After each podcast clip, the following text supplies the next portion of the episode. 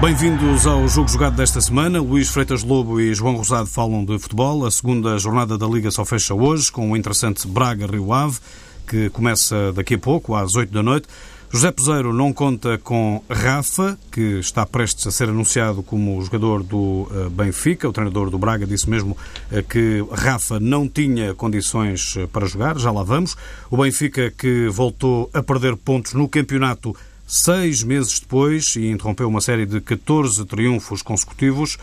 O empate de ontem à noite, uma bola com o Vitória de Setúbal, deixa o Benfica para já em desvantagem à segunda jornada em relação a Sporting e Futebol Clube do Porto, que venceram pela margem mínima, é certo, nesta ronda, mas uh, no próximo domingo também há clássico do futebol uh, português entre Sporting e Futebol Clube do Porto, uh, precisamente.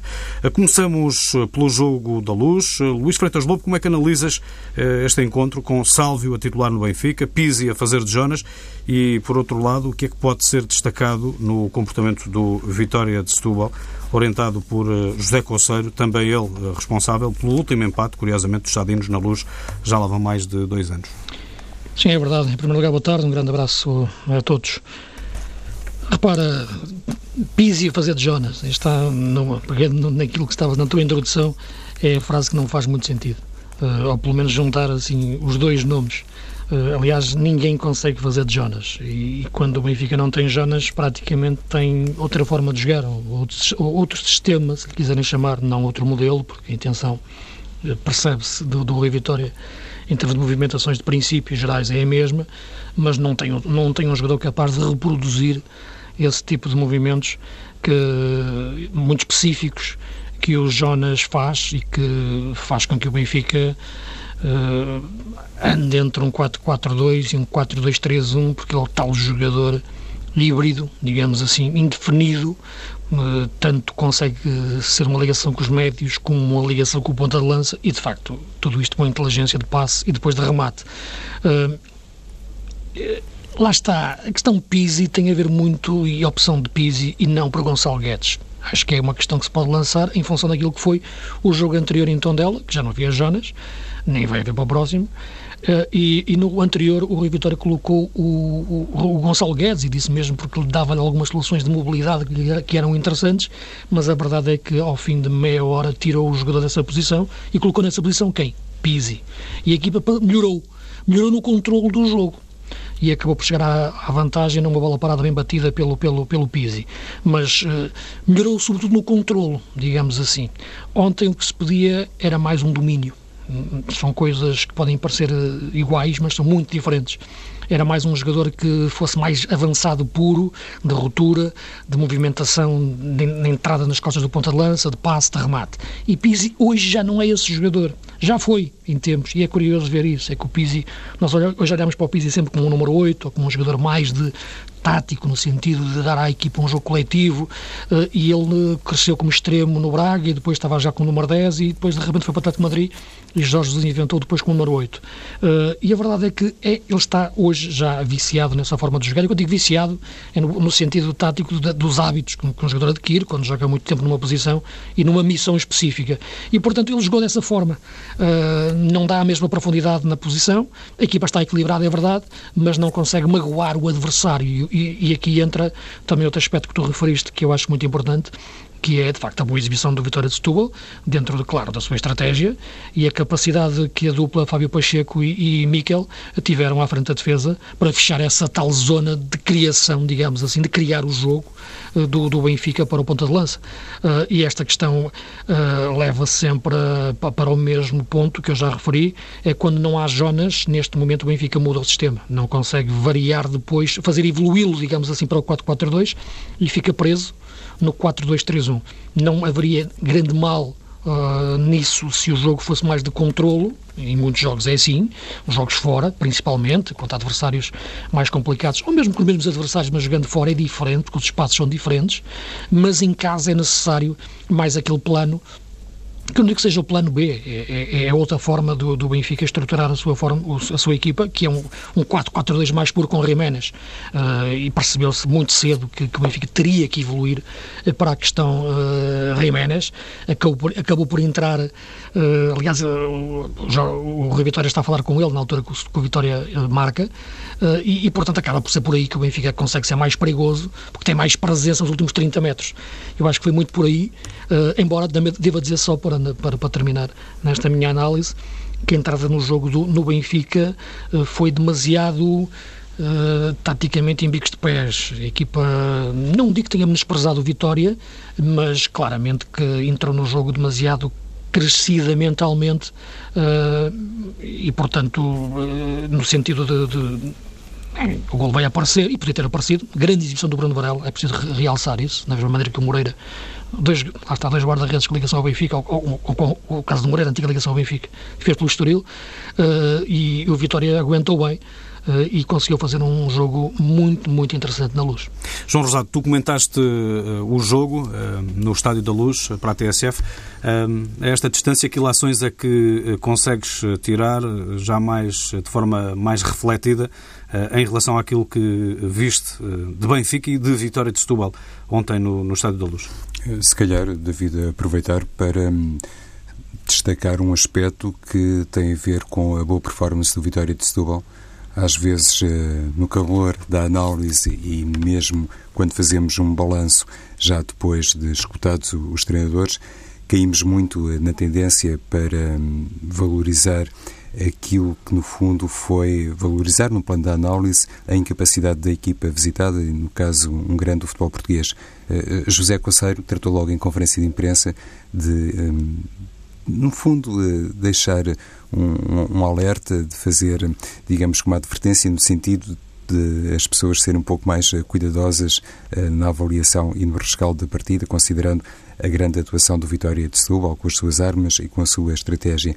E eu acho que este rescaldo na prática 24 horas eh, depois deve ser feito tomando como ponto de partida a boa atuação do Vitória de Setúbal no fundo, enquadrando-se a atuação do Vitória naquilo que tem sido a atuação das outras equipas que têm defrontado os grandes neste início do campeonato.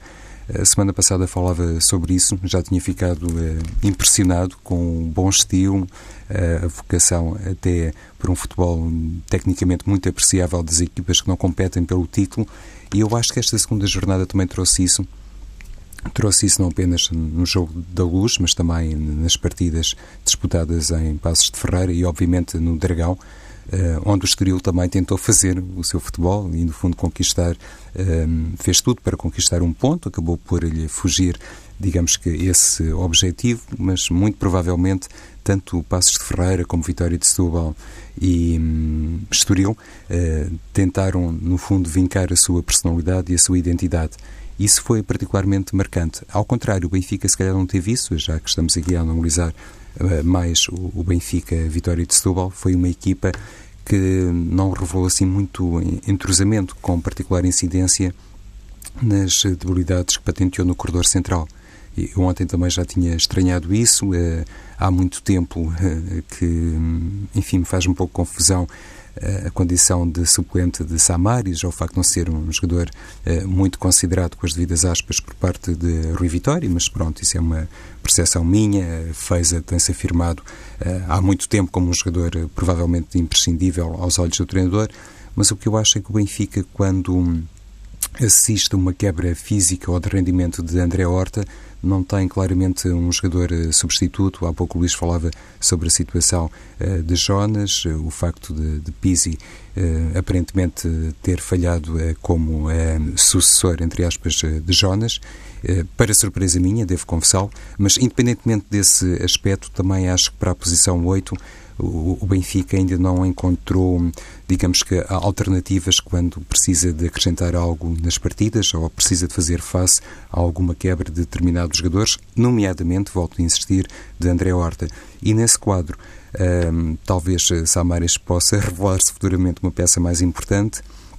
Não sabemos o que é que se vai um, passar com a Celis, se vai ou não ser jogador do, do Sporting Braga. Talisca já está de partida para Istambul. Enfim, eh, o Benfica tomou algumas eh, decisões uh, no mercado e não sei se de hoje para amanhã não será confrontado um, Luís Filipe Vieira com algum pedido, alguma exigência por parte Rui Vitória no sentido de arranjar um jogador mais para o meio campo, porque também me parece que Danilo não tem bem estas características de hum, rompedor na equipa do Benfica. E também me parece que Rafa não, não, está propriamente enquadrado para essa posição. Será um jogador a ter em linha de conta, eventualmente para posições mais avançadas no terreno.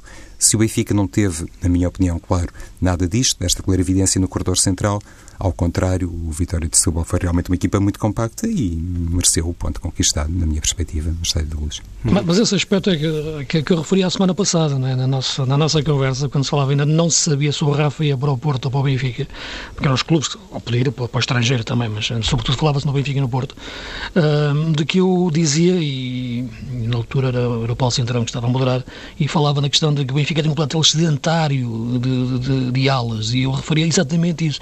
Eu acho que, tirando a questão do Porto, que, do, do, do, Brahimi, não saber o que vai acontecer, mas vai sair, é? e o Rafa poder encaixar como, como, como, como ala, no Benfica eu acho que o Benfica não pensa no Rafa como um ala, ponto. Pensa no, como um avançado e que é o que ele é, eh, para toda a frente de ataque. Eh, e, e por isso dizia que, eh, disse a semana passada, que acho que necessitava mais taticamente o Benfica do Rafa do que o Porto. Uh, em termos de. Porque o Porto joga num 4-3-3 uh, eh, e tem vários jogadores para as posições nas alas. Embora o Rafa pudesse entrar ali, jogava e jogava bem. Não é isso que está, que está, que está em questão. Mas há o Otávio que tem movimentos muito, muito parecidos. Uh, portanto, não, não via o Rafa como uma necessidade urgente do Porto, digamos assim. no Benfica, eu acho que pode ser um jogador que pode entrar na tal dinâmica do Jonas. Não ser o Jonas. Atenção, percebam o que eu quero dizer. Porque não tem a inteligência de jogo do Jonas sobretudo a temporização. Uh, mas, ele, mas, acho que pode aprender isso também um pouco, porque agora vai ter que jogar de outra forma diferente, porque os adversários também vão obrigá-lo a jogar de forma diferente. Também é um aspecto muito importante. Ele jogou bem, muito bem no, no, futebol de autor do Paulo Fonseca, que era um 4-4-2, em que ele vinha de fora para dentro. Uh, agora, aqui vai pode jogar na zona central. Eu acho que pode jogar perfeitamente na zona central. Uh, e nesse aspecto, o jogo de ontem, por exemplo, que exigia um domínio, eu sei que o Rafa com espaço é melhor do que o Rafa em, em, em zonas curtas, mas isso qualquer, qualquer jogador é, como é evidente, uh, com adversários fechados, mas eu penso que o Benfica, quando o contratou, não pensou nele só como um ala, pensou nele como um avançado para toda a frente de ataque e até para poder entrar neste tipo de situações, porque acho que o Jonas é um jogador que já com uma idade avançada que tem que ser, tem, o seu esforço tem que ser gerido ao longo da época, porque o Benfica vai jogar a Liga dos Campeões, vai jogar as taças, vai jogar o campeonato e o Jonas não aguenta este, este ritmo, uh, o campeonato todo, agora tem boa lesão, mas, mas uh, não, não, é isso que estava-se a pensar, e portanto eu acho que o Rafa pode entrar nessa equação, porque não, não há outro jogador no Benfica que, que de facto o, o, o, possa, o possa fazer. Uh, e, portanto, por aí eu penso que o Benfica pensa no Rafa não para, ocupar, para uma faixa, ponto, mas sim para uma faixa mais corredor central, uh, espaço de Jonas. Muito rapidamente para os dois, Rui Vitória ontem disse que este empate uh, em casa frente ao Vitória de Setúbal à segunda jornada não terá consequências naquilo que é o futuro desempenho da equipa do Benfica. João Rosado? Achas que sim, que não? Uh...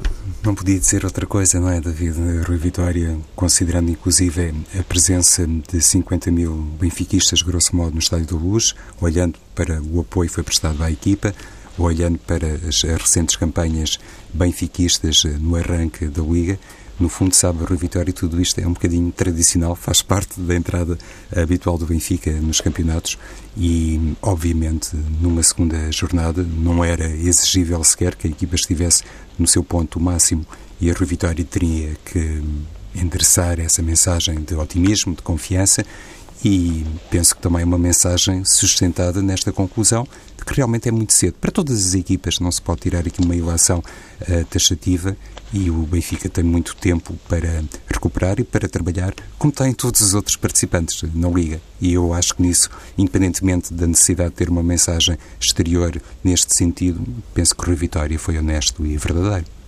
Luís Freitas Lobo, consequências deste empate? Não, eu penso que estas primeiras três jornadas, eu já, eu já tinha referido a semana passada, o campeonato começou, mas parece que não. Porque, de facto, as equipas ainda estão em construção, a questão do, do mercado aberto, eh, a questão da definição da forma de jogar, como é lógico, mas, mas sobretudo, que se coloca mais em questão ao, ao Porto, que tem o treinador, claro, falando do, do, dos, três da, dos três grandes, uh, mas uh, não, não, não me parece. A questão encaixa mais naquilo que eu referi. Uh, numa gestão de uma posição muito específica na forma de jogar do Benfica, evitar deslumbramentos. Uh, já referi que acho que o André Horta é um miúdo com uma qualidade enorme, mas é um miúdo. Uh, e é esse aspecto que tem que ser referido. Da mesma forma que o André Silva é um ponta de lança, que nós todos identificamos um potencial enorme, mas é um miúdo. E, e, e a maturação do crescimento e tudo isto tem que ser filtrado de uma forma inteligente.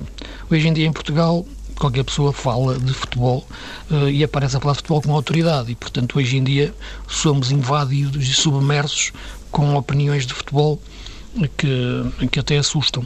E, como é evidente, uh, no barulho das luzes tem que haver alguma lucidez. E essa lucidez tem que ser dada por quem dirige, uh, e neste caso os diretores, os treinadores, a equipa técnica. E nesse aspecto eu penso que o Rui Vitória está atento a isso. Uh, acho que Danilo é um jogador adulto que pode entrar no espaço André Horta, por exemplo. Uh, não no espaço mais à frente, no espaço 10, uh, onde eu acho que pode sim entrar o André Horta em determinadas posições.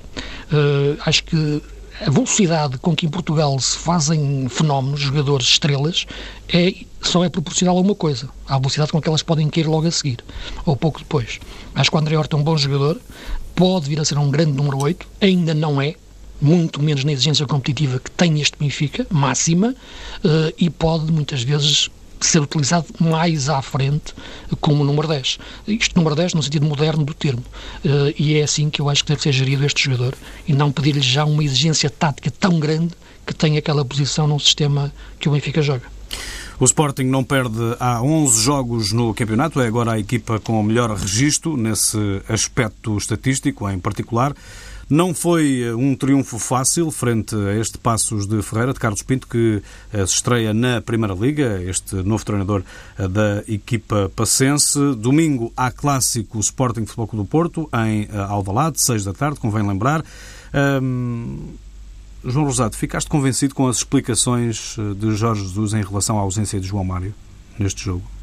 E, por outro lado, também uma análise uh, a este Sporting em Passos de Ferreira e também ao comportamento do Passos de Ferreira já agora? Parece-me, David, que Jorge Jesus eh, há muito tempo tem consciência que João Mário é um jogador hum, eh, fora dos planos eh, sportinguistas para a próxima temporada.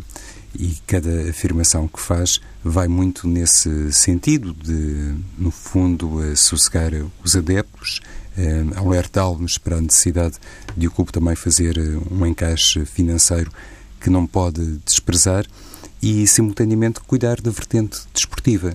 Eh, Jorge Jesus, conforme o próprio muitas vezes acentua, está muito habituado a lidar com estas situações, com a necessidade de combater repentinamente, do ponto de vista desportivo, saídas que proporcionam grande encaixe, mas naturalmente também têm o seu preço no que respeita a orientação técnica e a contratação de Campbell penso que está muito neste contexto de saída de João Mário. Campbell é um jogador créditos firmados, eh, enfim, é, vem de um grande clube europeu também e hum, Jorge Jesus, provavelmente olhando para aquilo que já tem no plantel, concretamente olhando para a presença de Brian Ruiz, estará certamente a planear uma equipa com estes dois internacionais pela Costa Rica.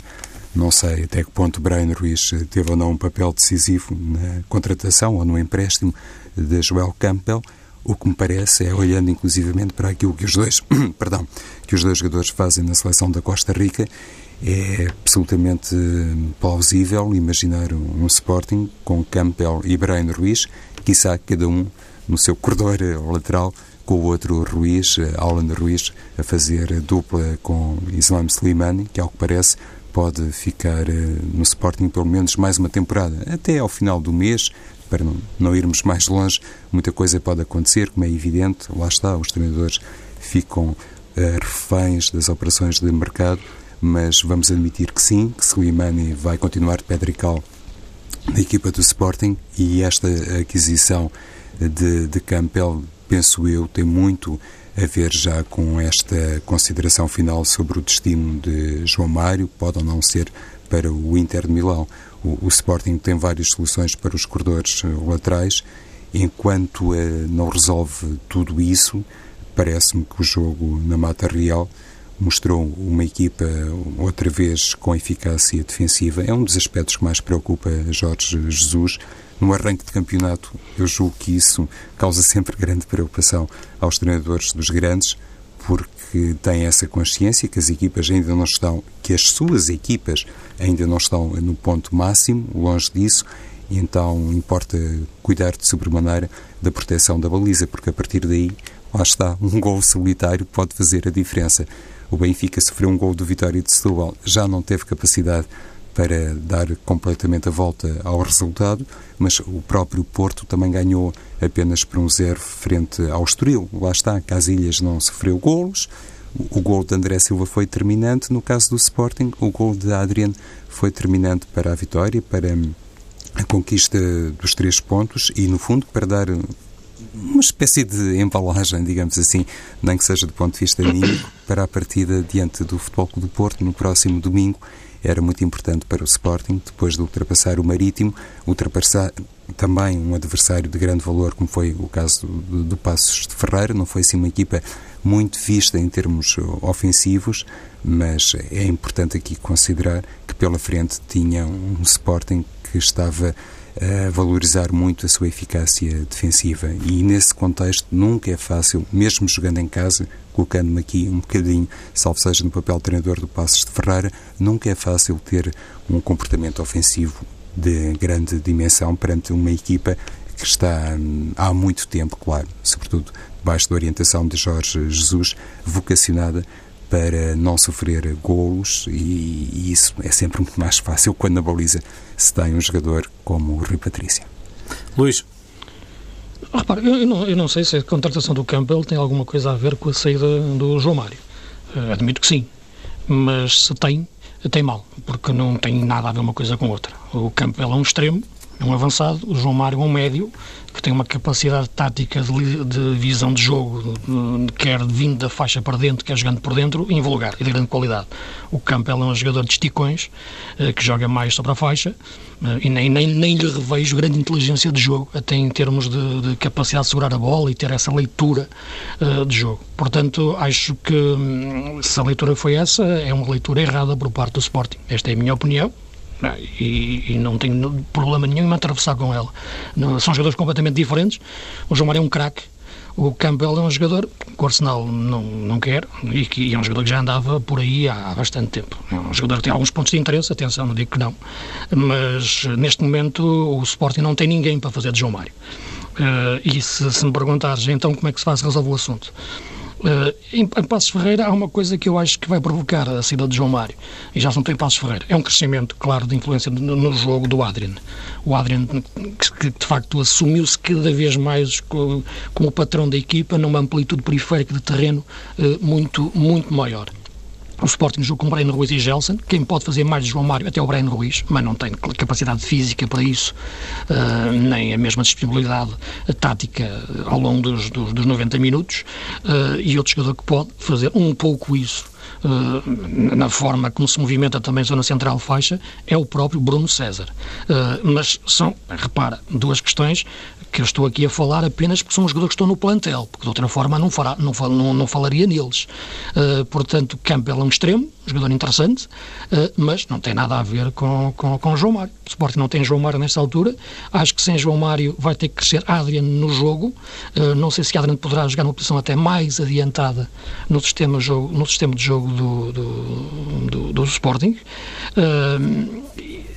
embora me pareça que neste momento, e precisando do Sporting de outro ponta de lança, porque só tem uh, uh, uh, Slimani, e este só tem atenção, tem um craque, e esperamos que ele fique, porque é um grande jogador, mas na época passada tinha outras, outras opções, desde, desde o Barcos até, até o, o Tiago Guterres, desde logo. O Campbell é, uma, é, um, é um ala, E, portanto, o homem que jogou, por exemplo, em Passo de Ferreira, já foi outro ala também, o Gelson Martins. E notou-se que a equipa tinha dificuldades em jogar a João Mário, porque, de facto, uh, os modelos de jogo são feitos por treinadores, é verdade, mas depois em campo há jogadores que são decisivos para para colocar em prática. E o João Mário é decisivo. E o Sporting não tem outro jogador como ele. Pelo que eu acho que o crescimento do Adrian terá que ser decisivo uh, nesta, nesta fase para reequilibrar uh, a equipa. Não, não vejo nenhuma forma do Campbell poder calçar uma bota que seja de João Mário. Avançamos eh, agora para o Futebol Clube do Porto. Mês de agosto terrível, já se sabia. Terrível, este terrível é entre aspas, obviamente, em termos competitivos. O Porto que venceu por 1-0 o Estoril Praia no estádio do Dragão, mas eh, não disfarçou algumas eh, dificuldades aqui e ali. André Silva é que vai ganhando cada vez mais preponderância no 11 de Nuno Espírito Santo, para já dois golos em duas jornadas na Liga Portuguesa. Temos também a Liga dos Campeões, amanhã à noite, Roma Futebol Clube do Porto, segunda mão do uh, play-off uh, desta Liga Milionária e em cima da mesa estão 14 milhões de euros uh, só a entrada na fase de grupos da Liga dos Campeões. Pergunto João Rosado e também ao Luís Freitas Lobo se este é de facto o jogo da época para o Futebol Clube do Porto Uh, e se uh, este Porto de Nuno Espírito Santo já convenceu uh, no Campeonato ou não? Ainda é cedo para isso, não é, David? Se calhar nem sequer seria um sinal inteiramente positivo, no caso do Futebol do Porto, já ter convencido eh, tudo e todos, porque a época mesmo agora se iniciou. Ainda faltam é, muitos exames, muitas provas, uma época particularmente exigente. Vai ser eh, este desafio de amanhã diante da Roma um dos jogos mais importantes, claramente, para o Futebol do Porto, a todos os níveis. Talvez uh, seja um pouco exagerado dizer que é o desafio da temporada uh, num Espírito Santo, quando uh, recentemente fez até um, uma espécie de projeção daquilo que pode ser o pecúlio do Futebol do Porto no final da temporada, uh, lembrou que o grande objetivo é estar na Liga dos Campeões uh, da próxima temporada, mas via campeonato, e toda a gente percebeu o que é que Nuno Espírito Santo queria dizer com isto, depois de três anos sem o título nacional, Imagino eu que, independentemente de todas as condicionantes de índole financeira, para o Futebol do Porto, o primordial, uh, aquilo que no fundo respeita o objetivo número um, é sagrar-se campeão nacional e, no fundo, regressar à Liga dos Campeões uh, por direito próprio, à falta de melhor expressão. Evidentemente que isto não colide minimamente com um apuramento para a fase de grupos, é até desejável claro, para o Porto, para o futebol português, uma terceira equipa nacional na prova mais importante da UEFA, e neste caso na fase de grupos, e considerando aquilo que se passou no desafio da primeira mão, toda a gente perceberá que as dificuldades serão imensas para o futebol do Porto. A Roma vai jogar em casa, é uma equipa eh, que está bem trabalhada por Spalletti, conforme o futebol do Porto está bem trabalhado por eh, Nuno Espírito Santo, Existem aqui duas ou três uh, questões que podem eventualmente influenciar o resultado final do jogo de amanhã, saber até que ponto o Futebol do Porto pode ou não ter um banco à altura para fazer face, para dar cumprimento ao chamado Plano B e, nesse aspecto, poder igualar um adversário que, francamente, e com toda a honestidade, me parece mais bem apetrechado nessa matéria, olhando para as soluções de Spalletti para aquelas que estão à disposição de Nuno Espírito Santo, penso que o adversário italiano enfim, está mais bem servido e isso pode causar alguma diferença, atendendo, nomeadamente, ao golo marcado pela Exatamente. Roma no Estádio do Dragão, não é? Um empate a uma bola, convém recordar na primeira mão no Estádio do Dragão, pois, é um pode... golo que pode ser muito ingrato para o Futebol Clube do Porto. Exato, e pode obrigar Nuno Espírito Santo até a reformular um bocadinho o 11 inicial no sentido de poder depois ter no banco armas eh, muito importantes para, enfim, desencadear uma ação de tudo ou nada, no caso de eventualmente a primeira parte uh, não sorrir inteiramente ao Futebol do Porto. Uh, nesse campo, não sei até que ponto é que poderemos assistir. Um, enfim, é uma surpresa de Espírito Santo a propósito da inclusão de Miguel Layun, até numa zona eh, intermediária. Não, não, seria também uma surpresa total, atendendo àquilo que recentemente fez o Futebol do Porto e que foi a decisão eh, do treinador. Como sabemos, Layun é um jogador uh, especialista nos lançamentos, é um ótimo assistente para, para golo e o Futebol do Porto, se calhar apostando mais em determinados movimentos nas costas da defesa italiana, pode, na minha ótica, tirar grande rendimento da titularidade de Miguel Layun, independentemente da zona do terreno onde eventualmente possa situar-se o internacional mexicano, isto admitindo alguma validade nesta ideia que pode aparecer como titular frente à Roma. E, por outro lado, já agora, falo de Layun e dessa eventual inclusão no meio campo eh, portista, eh, não ficaria nada surpreendido se hum, Corona e Varela é um caso à parte, mas uh, acho que se Corona e Adriano Lopes uh, ficarem no banco uh, numa fase inicial frente à Roma, isso pode corresponder à tal ideia de, Espírito Santo, de ter para o plano B as munições suficientes, porque convém não esquecer que até ao momento tanto Brahimi como Abubacar não têm contato para o treinador portista. Luís? Ah, repara, o jogo é muito, muito complicado para o Porto. A única hipótese é o Porto conseguir fazer, inverter aquilo que aconteceu no, no Dragão. No Dragão, o Porto entrou mal no jogo, ou melhor, a Roma entrou muito bem, estrategicamente foi superior. Teve ali 25 minutos, meia hora que seja. Depois o Porto deu alguns esticões e o jogo muda completamente com a expulsão do central, do Vermaelen, da Roma. Mas a Roma entrou muito melhor no jogo estrategicamente e controlou, marcou e teve oportunidades para marcar mais. E, portanto, o que tem que acontecer agora em Roma é exatamente o oposto, ser o Porto a conseguir surpreender estrategicamente a Roma no, no início. Não será fácil, mas é possível. Uh, veremos se a Roma irá a mesma intensidade vai manter.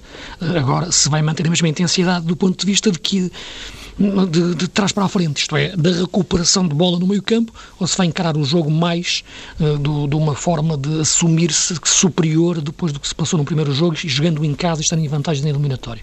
Claro que as equipas italianas uh, e Spalletti não, não, não, não, pensam assim e, portanto, a, a, a possibilidade de a Roma aparecer estrategicamente da mesma forma uh, e conseguindo controlar o meio campo uh, é muita. Uh, tem que o Porto conseguir e parece-me que será, será, será muito, muito importante ter mais capacidade de ganhar bolas em zonas adiantadas. Se o Porto começar a jogar com o bloco muito baixo, ou pelo menos com o meio campo mais recuado, terá muitas dificuldades.